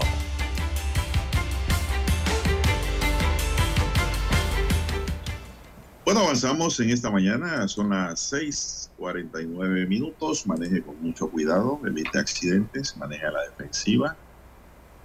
Un tribunal de apelaciones en Estados Unidos negó la petición de, del gobierno Joe Biden de mantener en vigor una norma que permite liberar de manera rápida a los migrantes que son arrestados por cruzar irregularmente la frontera sur y que había derogado un juez de Florida en una orden judicial presentada ayer la Corte de Apelaciones del Distrito 11, que atiende a Florida, Georgia y Alabama, falló en contra de la demanda que había sido presentada por el gobierno. Después de que se levantara el título 42, el gobierno ordenó la liberación rápida de algunos migrantes en el país. Entonces, sigue el problema de los migrantes. Y va a continuar. No saben qué hacer con tanta gente. Así es, y va a continuar. Bien, don Juan de Dios, las 6.50, 6.50 minutos de, de, la mañana en todo el territorio nacional. Bueno, y el ex embajador de Colombia en Venezuela se retracta de lo que dijo. Así que eh, el ex embajador de Colombia en Venezuela, Armando Benedetti, dio marcha atrás este lunes y aseguró que en un acto de debilidad y tristeza, se dejó llevar por la rabia y el trago cuando amenazó con revelar secretos de la campaña presidencial del presidente Gustavo Petro, algo que desató una tormenta política en el país vecino. Abro comillas, le cito al tuit del ex embajador eh, de Colombia en Venezuela. He sido parte fundamental del actual eh, proyecto político del presidente Petro. Sin embargo, no satisfecho con lo que me correspondió políticamente en un acto de debilidad y tristeza, me dejé llevar por la rabia y el trago, indicó el que fuera embajador de Venezuela. Esto lo indicó en su cuenta de Twitter. Así que la revista Semana eh, ha publicado una serie de mensajes de audios eh, enviados por el ex embajador a Laura Sarabia. Ella es la ex jefa del gabinete de Petro para expresarle su disconformidad por la demora de Petro en recibirlo en medio del escándalo de las interceptaciones telefónicas a una niñera. Así que, bueno, el ex embajador, don Juan de Dios, que ayer eh, formó todo un revuelo esta situación en Colombia, eh, ahora se retracta, dice que por rabia y que se había pasado en tragos, eh, había dicho lo que dijo, porque había amenazado al presidente colombiano, al presidente Petro, con revelar secretos. Imagínese usted. Y dice que porque no está satisfecho con lo que le correspondió políticamente, que estaría esperando el embajador o el ex embajador. Bien, las 6.53 minutos eh, de la mañana en todo el territorio nacional. ¿Qué más tenemos, don Juan de Dios? Bueno, que estoy viendo una noticia aquí que ha circulado desde el fin de semana, don César, y es que Japón invertirá 24 mil millones de euros para que nazcan más niños en su país, en este país. Entre otras medidas que estarían sobre la mesa está una subida de las primas del seguro médico a partir de 2026 revela la cadena NHK de Japón. El primer ministro japonés Fumio Kishida ordenó el pasado miércoles incrementar el presupuesto destinado a la crianza infantil en alrededor de 3,5 billones de yenes para los próximos tres años, un aumento del 73%.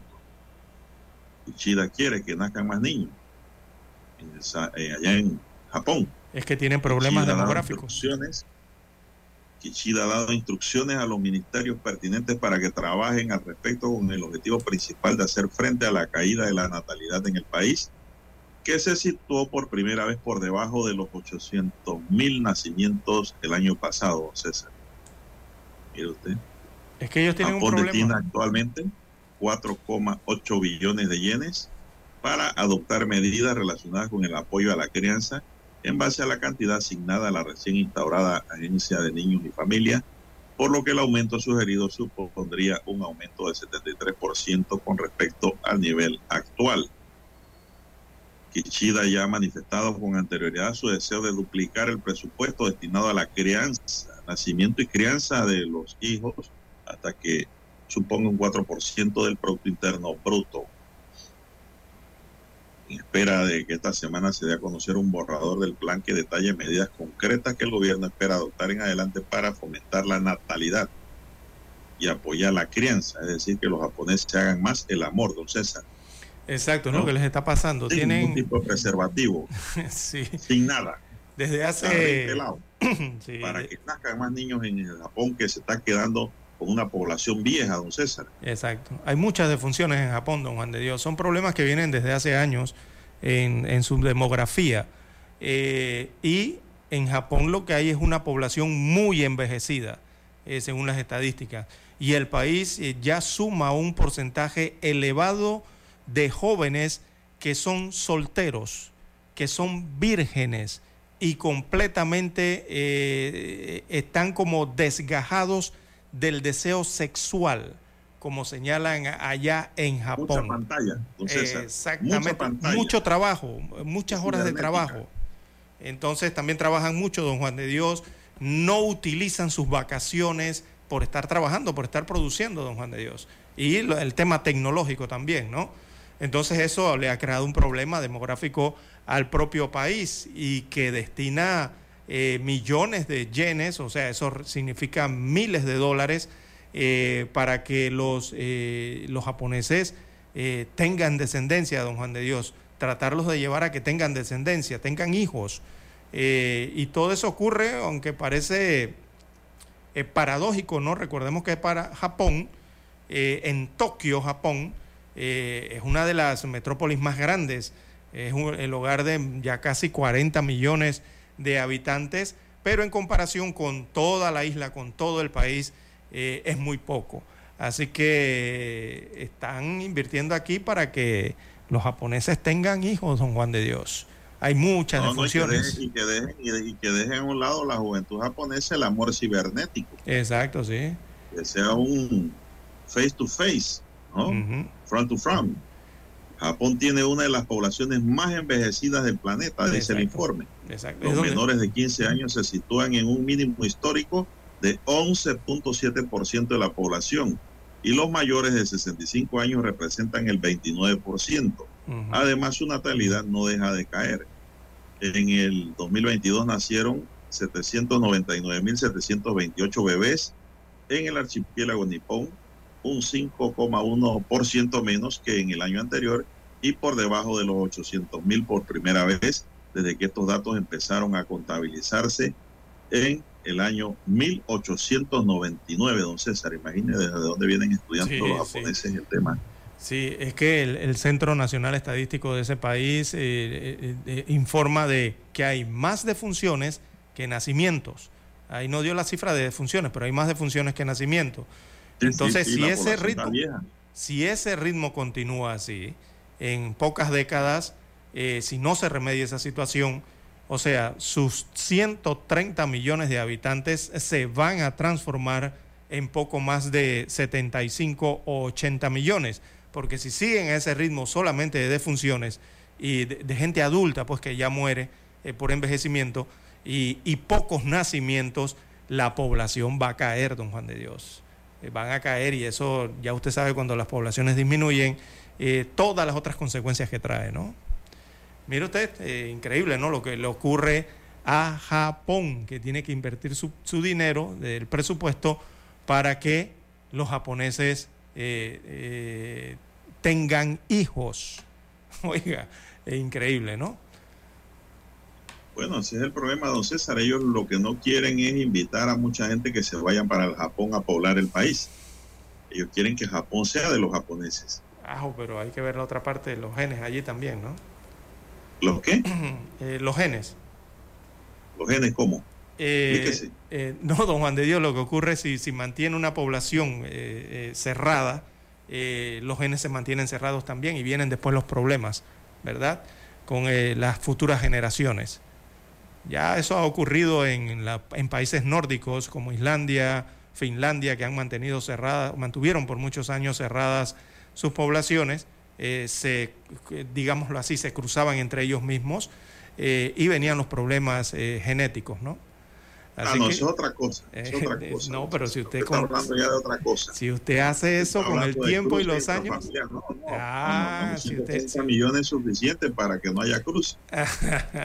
Usted está hablando, usted se está yendo por otro lado. El problema yo me refiero es que tengan que importar población porque no hay suficientes japoneses ah, para la mano de obra. Ese es otro para desarrollar el país. Así es, no, otro quieren que su país crezca con japoneses, principalmente. No, no es que esté cerrado la, esté cerrada la frontera, pero la preocupación de ellos es que su población disminuya, don César. Y por ende, pues, eh, crecimiento económico se caiga, por ende. Eso es importante, pues, también observar. Los demógrafos son los que deben, eh, pienso yo, tener más profundidad de conocimientos en el tema. Así es, y lo que están haciendo... Que la India sobran, mientras que en la India sobran, entonces China, ahí cerquita. Habitantes, en Japón hace falta. Mire cómo es la vida. Bueno, y el gobierno lo que va a hacer es tirar dinero, el gobierno japonés me refiero, a tirar dinero sobre el problema que tiene, digo, con la esperanza de que se resuelva. Hay que hacer la pausa. Escuchemos las internacionales directo desde Washington. Noticiero Omega Estéreo. El satélite indica que es momento de nuestra conexión. Desde Washington, vía satélite. Y para Omega Estéreo de Panamá, buenos días, América. Buenos días, América. Vía satélite. Desde Washington.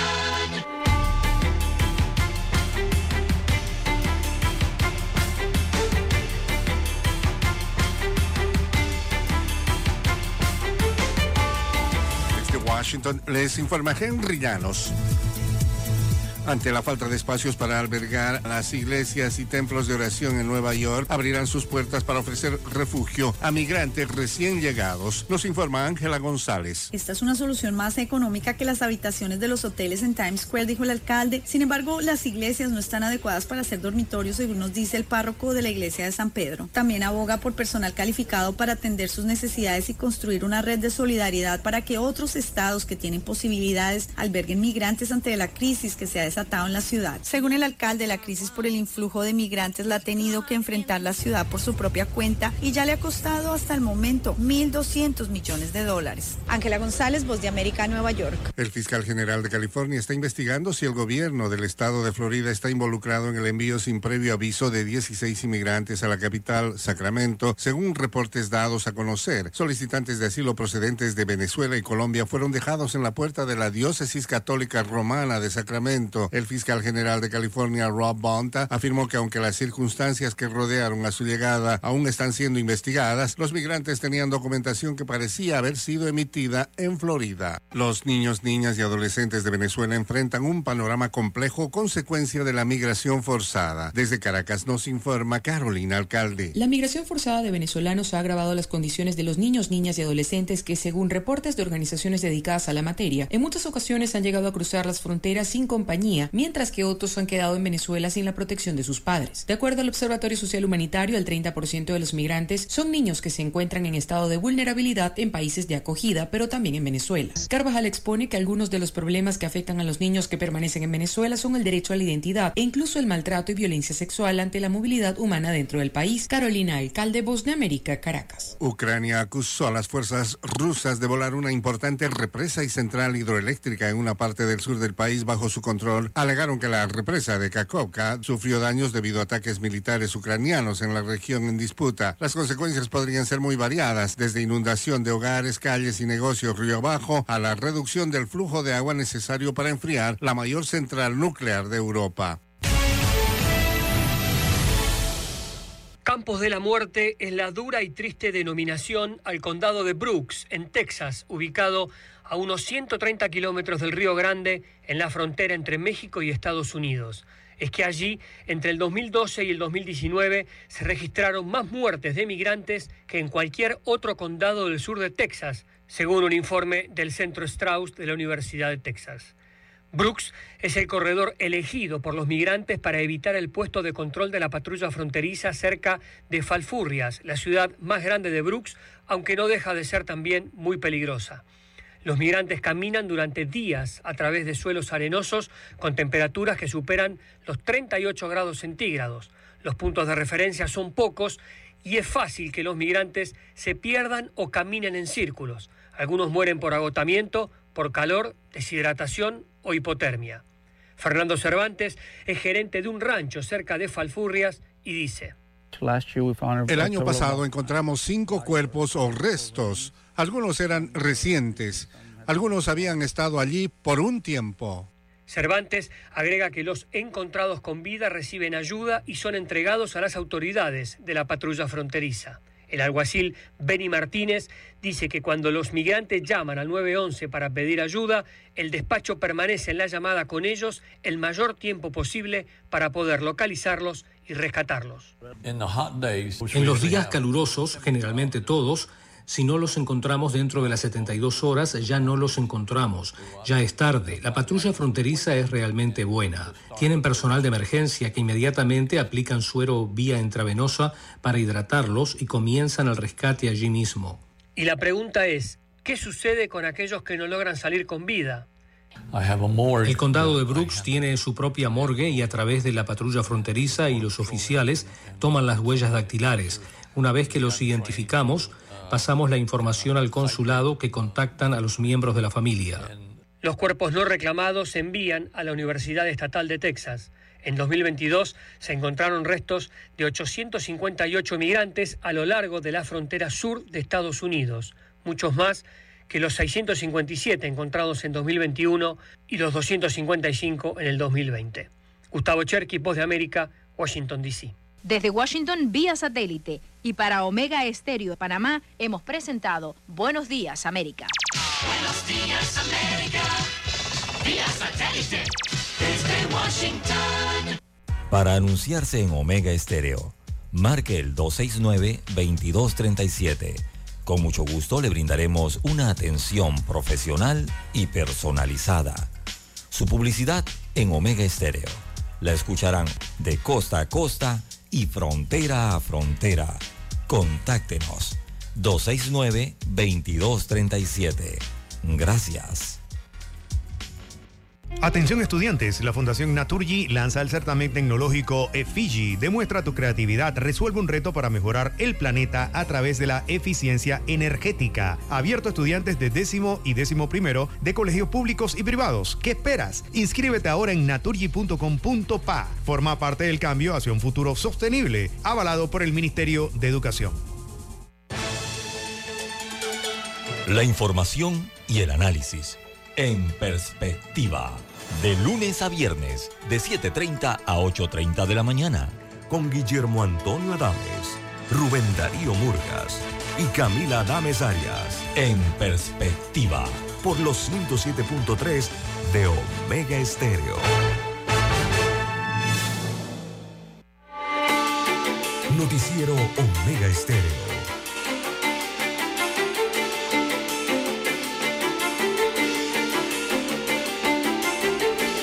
Las 7, 7 minutos, avanza la mañana. El Ministerio de Obras Públicas anunció ayer el inicio del proceso de precalificación para el proyecto de rehabilitación, mejora y mantenimiento de la carretera panamericana oeste bajo la modalidad de la asociación público-privada, luego de que a finales de mayo pasado se aprobara el pliego de condiciones para realizar el proceso. El proyecto contempla la rehabilitación, mejora y mantenimiento de aproximadamente 206 kilómetros de la carretera panamericana desde el Espino de la Chorrera, provincia de Panamá Oeste, hasta la ciudad de Santiago, provincia de Veraguas, y estará estructurado en dos tramos. El primero abarca desde el Espino hasta la ciudad de Penonomé, don César, para que usted no se queje de los huecos en su provincia. Y el segundo desde Penonomé hasta Santiago, según el informe técnico inicial. El ministro de Obras Públicas, Rafael Sabonge, dijo que el objetivo del proyecto es contar con una carretera más segura y de mejor calidad para la población de Panamá, mejorando la conectividad con el resto del país, siendo esta el principal eje logístico de la región. La forma en que se está estructurando el proyecto, utilizando criterios de medición con base a indicadores para medir el desempeño y los niveles de servicio, permite brindar una solución de calidad por un mayor periodo de tiempo y un mejor manejo de la obra que se extiende más allá de la rehabilitación, incluyendo el mantenimiento a largo plazo, explicó el titular del MOB. El ministro dijo que el modelo APP permite que el proyecto se desarrolle con experiencia técnica y financiamiento del sector privado. El MOP además contó con la asesoría técnica del Banco Interamericano de Desarrollo para la estructuración del proyecto, el cual forma parte del programa de mantenimiento por estándares de desempeño. Durante el proceso de precalificación, las partes interesadas deberán demostrar su capacidad financiera, experiencia técnica y capacidad jurídica según los criterios establecidos en el pliego publicado el 31 de mayo en la resolución de Gaceta Oficial, eh, que aparece en Gaceta Oficial 29.793A, don César. Puede buscarla allí en Gaceta Oficial 29.793-A. Así que pues toda la información del proceso está disponible Muy en el módulo de estaciones Suena bonito. bajo la ley, gracias al que se puede acceder a través del portal de Panamá Compra bajo el número eh, 2023-0-9 PRE PREA-AP-11091 a través del portal electrónico del ente rector. Ajá. La información es extensa, está en el diario La Estrella de Panamá para los que quieran eh, ampliar. el tema, Es- es- pero- esa reparación es la panamericana, ¿no? Es la gestión para la reparación de la carretera panamericana hacia el interior de la República. Eh, el detalle con esto, don Juan de Dios, es, eh, es mi pregunta, la que siempre yo hablo, hago cada vez que el MOP intenta desarrollar un proyecto a través de la asociación público-privada. Eh, don Juan de Dios, ¿cuántos proyectos con asociación público-privada ha logrado el Ministerio de Obras Públicas en cuatro años y medio? Sigue la problemática con esto de la asociación público-privada, don Juan de Dios. Eh, recordemos que hay varias formas de hacer proyectos en Panamá. Pero Puede ¿cuál es el ser por... suyo? puede- no, problema mío no, es el problema del Estado. Hay varias formas ¿Por de hacer licitaciones en Panamá. Una es la licitación pública abierta, ¿verdad? Otras son las contrataciones directas. Y ha llegado esta nueva modalidad de la asociación público-privada, desde que se aprobó una ley de la República eh, para el año, me parece fue el 19 o inicios del año 2020. No, fue en el 2019 se aprobó esa ley. Eh, desde entonces, don Juan de Dios, ha existido una serie de problemáticas eh, que no avanzan para poder realizar proyectos importantes a través de la apiabilidad o de la asociación público-privada. ¿Verdad? Eh, y la principal problemática sigue siendo de que recordemos que la asociación público-privada, don Juan de Dios, es la mitad es inversión estatal y la mitad debe ser inversión eh, privada, o sea, recursos, fondos, dineros eh, privados para lograr un feeling entre los dos. Pero la problemática es que no logran llegar esas inversiones por la parte privada, don Juan de Dios. Aquí yo veo que publican eh, constantemente eh, licitaciones para apiabilidad de proyectos que al final no se concretan, porque al final no se encuentran los recursos para invertir en ese tipo eh, de financiamiento para los proyectos, don Juan de Dios. Esperemos que las cosas hayan mejorado en el país económicamente y logren llegar los inversionistas para este tipo de proyectos, don Juan de Dios. Bueno, vamos a ver, y yo sí creo que se va a realizar, don César, porque Yo espero también por el beneficio del país. por el beneficio del país, por la realidad que estoy viendo, que estamos en un momento preelectoral. César, ahora es cuando los gobiernos en estos momentos sueltan todo lo que tienen allí en proyectos, obras y construcciones para eh, amarrar al electorado, ¿no? Y vean las obras y lo que están desarrollando. Eh, Siempre pasa entonces. Sí, pero eh, yo creo que deberían explicar un poquito más eso de las asociaciones público-privadas, don Juan de Dios, eh, el Ministerio de Obras Públicas. Recordemos también que estas asociaciones público-privadas, si se logran concretar, ejecutan el proyecto. Por, ejem- por ejemplo, la rehabilitación, voy a dar un ejemplo X, de unos 20 kilómetros o 30 kilómetros de carretera. Eh, se hace la reparación, la reconstrucción de la carretera, queda como nueva pero también involucran en algunos casos, dependiendo de cómo la apliquen, porque esa es la parte que no explica el MOB, de si esos mantenimientos para esas carreteras se dan a empresas por cierto periodo de tiempo. O sea, que serían rehabilitaciones o construcciones de carreteras que posteriormente una empresa queda con esa concesión eh, por 10, 20 o hasta 30 años, o dependiendo la cantidad de años que establezca el contrato. Esa parte no la explica el Ministerio de Obras Públicas y eso es a lo que yo me refiero, que deberían ser un poco más amplios en la explicación de cómo se invierten los recursos a través de, esa, de esas licitaciones. Métase a la Gaceta Oficial que le indiqué, ahí deben estar los detalles de esta obra programada. De 206 kilómetros.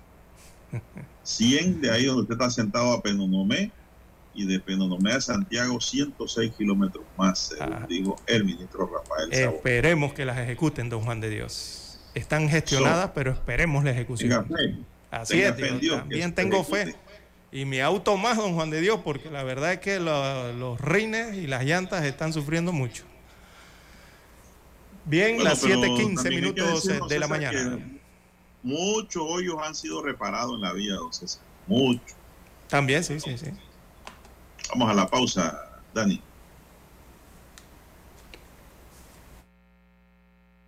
Noticiero Omega Estéreo. A esta hora establecemos contacto vía satélite desde Washington. Gracias a Banco Aliado. 30 años. ¿Qué quieres crear? Al conocerse que el gobierno de Honduras decidió contratar los servicios por seis meses de la firma Arnold y Porter por 630 mil dólares, un equivalente a 15 millones de lempiras, para estudiar su relación con Estados Unidos, el canciller de Honduras, Tony García, aseguró que esta decisión busca establecer y analizar los alcances entre Honduras y Estados Unidos. Así que son, son estrategias, ¿verdad?, de países que, que, todos los países grandes lo hacen y pagan mucho más. Así que es dinero bien invertido. Eh, en este caso, eh, el señor Hugo Lórez, uno de los lobistas, fue embajador de Estados Unidos en Honduras, tiene una red interna en el Departamento de Estado, en la Casa Blanca, en el Congreso. Como parte de la contratación de esta firma estadounidense, figura el ex embajador de Estados Unidos en Honduras, Hugo Lorenz, quien será el encargado de la estrategia y asesorías. Para el analista político Wilfredo Paz, el contratar este servicio cuestiona la estrategia del gobierno para reducir la pobreza en el país. En fin, tenemos que estar eh, observando hasta dónde la estrategia de esta comisión que fue nombrada para tal propósito es que necesitamos una comparecencia de la presidenta, no sé, una vez al mes, que esté hablándonos de este tipo de cosas. Frente a los cuestionamientos, el vicecanciller Tony García aseguró que estas prácticas ya se han hecho en gobiernos anteriores y dijo que la firma fue contratada por un periodo de seis meses. Entonces Honduras está haciendo lo mismo para posicionar nuestros intereses, ablandar posturas de Estados Unidos. Desde junio hasta el 31 de diciembre del presente año, el gobierno de Honduras pagará 90 mil dólares mensuales, es decir, un aproximado de 2.200.000 lempiras. Oscar Ortiz, Voz de América, Honduras. En Banco Aliado creamos oportunidades. Genera un 3% de interés con tu cuenta Más Plus. Banco Aliado, tu aliado en todo momento. Visítanos en nuestra página web bancoaliado.com y síguenos en nuestras redes sociales como arroba Banco Aliado. Banco Aliado, 30 años. ¿Tú qué quieres crear? El reportaje internacional llegó a ustedes gracias a Banco Aliado. 30 años. ¿Qué quieres crear?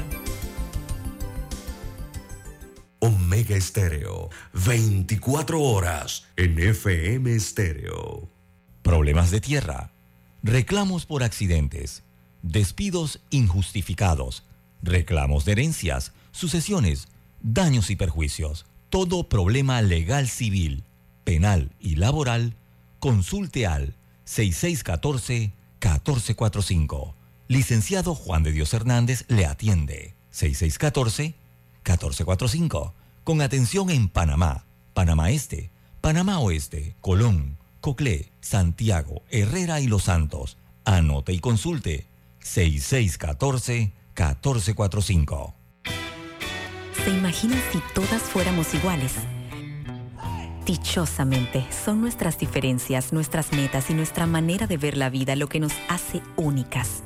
Pensando en nosotras, Global Pan nos ofrece un programa con condiciones flexibles, seguros, promociones, eventos y asesoría financiera para impulsarnos a cumplir nuestros sueños. Bienvenidas al programa Única, una banca por y para la mujer. Global Bank, primero la gente. La información y el análisis en perspectiva. De lunes a viernes, de 7.30 a 8.30 de la mañana.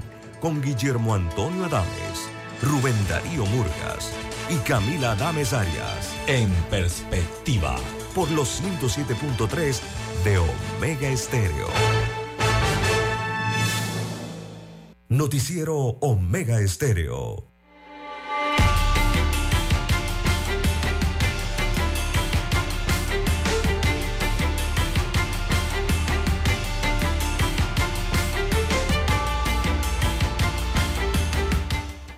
Son las 7:19 minutos, señoras y señores. Bueno, el proceso interno rumbo a las elecciones primarias del PRD que se realizará este domingo 11, don César, ya después de este domingo ya se acabó la fiesta, entra ya en su recta final.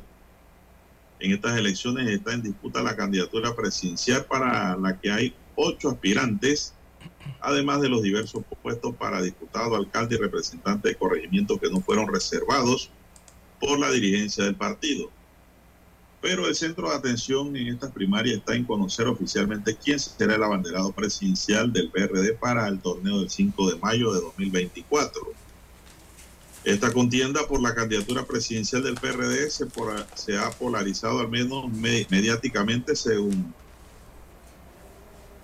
eh, los intensos recorridos de promoción política entre el vicepresidente de la República, José Gabriel Carrizo, y el diputado y presidente de la Asamblea, Cristiano Adames. No obstante, para este cargo también aspiran el exsecretario general del partido, Pedro Miguel González, Franklin Arosemena Torrijos, Leonel Alexis Rodríguez, Juan Felipe Pití, Eduardo Ríos Brown y Calixto Silgado. Para el analista político, el profesor Edwin Cabrera, más que conocer quién ganará las primarias del PRD, el gran problema de esta agrupación política es poder llevarlo unido a las elecciones de 2024. Bueno, ya eso lo hemos comentado en este espacio informativo, don César, en donde el PRD pues presenta en realidad al final de la historia tres candidatos. Exacto. El problema de quién gane y del partido común todo es poder de llevar a ese partido lo más unido posible a las elecciones porque al desgaste natural que conlleva gobernar se le suma el hecho cierto de que por lo menos dos miembros de ese partido que son Zulay Rodríguez y Martín Torrijos están siendo candidatos a la presidencia de la República fuera del PRD y ese es un problema para ese partido, eso estuvo Cabrera. Agregó que la situación es muy complicada para el PRD, sobre todo porque una de las cosas que estará evaluando a lo interno será la capacidad de liderazgo para unir el partido, algo que según Cabrera no ha caracterizado a la actual dirigencia. Bueno, eso es lo que hemos comentado, don César, de que el PRD va a llevar tres candidatos. Ahora, tengo entendido que Martinelli dijo que buscará un vicepresidente del PRD para sí. que Eh, sí. para que se acabe de derramar la olla de leche, don César. para enredar todo, para terminar de ensuciar todo el agua, ¿no? sí, señor. Así, eh, Así usted ve cuando el agua está tranquilita, así, y, y transparente, y de repente usted le mete un palito así, o le tira una piedra, al- al- y se- bueno, se ensucia todo eso.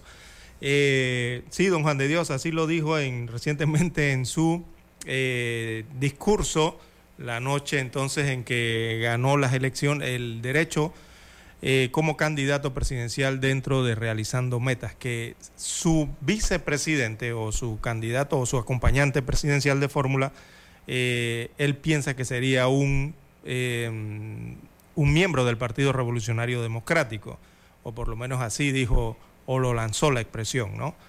¿Quién usted cree que pudiera ser, don César? Que le Lo- ofrezcan, por lo menos. ¿no? no estoy diciendo que la persona vaya a aceptar, mire, para que las cosas no se malinterpreten. Mm, Bueno, todo Esto no hay depende. que darle dos vueltas, don César. Eh, pudiera ser su like.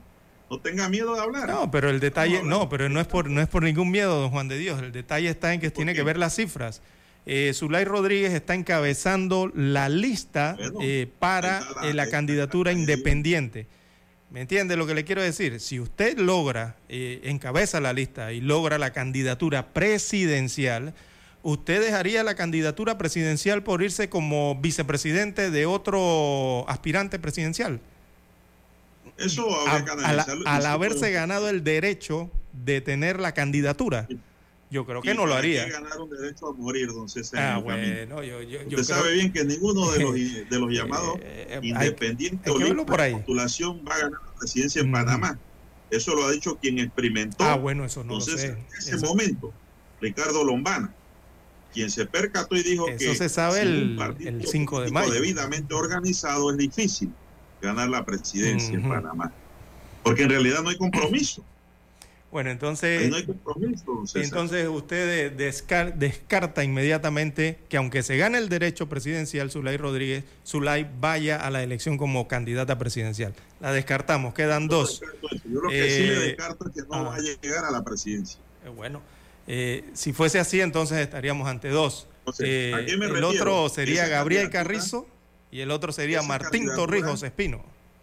Esa candidatura te da a ti el margen de poder abrir un círculo de negociación, porque tiene, tiene políticamente un poder en la mano, tiene políticamente votos entre comillas, ¿no? Porque no se sabe realmente cómo la gente vota, el voto es secreto, pero eso te permite negociar.